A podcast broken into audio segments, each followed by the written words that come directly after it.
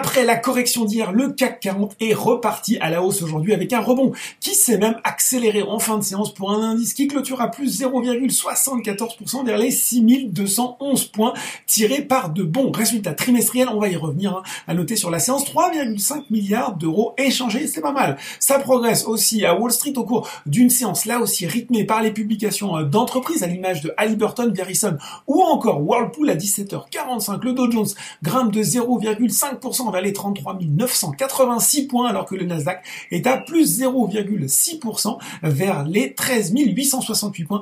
Euh, la nouvelle saison de Netflix n'a pas plu. Hein. Le champion de la vidéo en ligne, c'est près de 7,5% après avoir annoncé un peu moins de 4 millions de nouveaux clients de janvier à mars, soit deux fois moins que prévu dans ses objectifs. Allez, on regarde euh, du côté des euh, valeurs françaises en hausse et on retrouve Carrefour, ça positif hein, pour le distributeur qui évolue en tête du SBF 120 après avoir publié un chiffre d'affaires de 18,5 milliards d'euros au premier trimestre en hausse de 4,2% à périmètre comparable, porté par ses marchés clés en France, en Espagne et au Brésil. Fort de ce bon début d'année, il a confirmé ses objectifs financiers et opérationnels dans le cadre du plan stratégique Carrefour 2022 cerise sur le gâteau. Il a même annoncé un plan de rachat d'actions d'un montant de 500 millions d'euros, le premier depuis plus de 10 ans. Derrière, on retrouve la biotech DBV Technologie, séance brillante également pour Kering, le groupe de luxe qui séduit avec un chiffre d'affaires en croissance de 25,8% comparable à 3,9 milliards d'euros, bien au-dessus des attentes du marché. Le groupe de luxe eh bien, a profité du rebond de sa griffe vedette Gucci qui a signé là aussi sur la période une croissance de 24,6%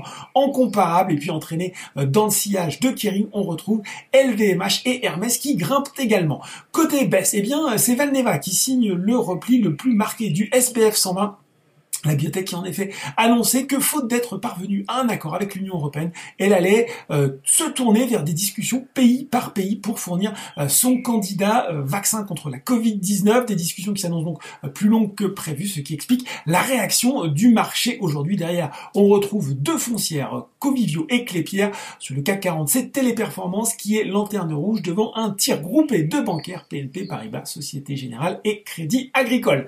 Voilà, c'est tout pour ce soir. En attendant, n'oubliez pas tout le reste de l'actu éco et finance est sur Boursorama.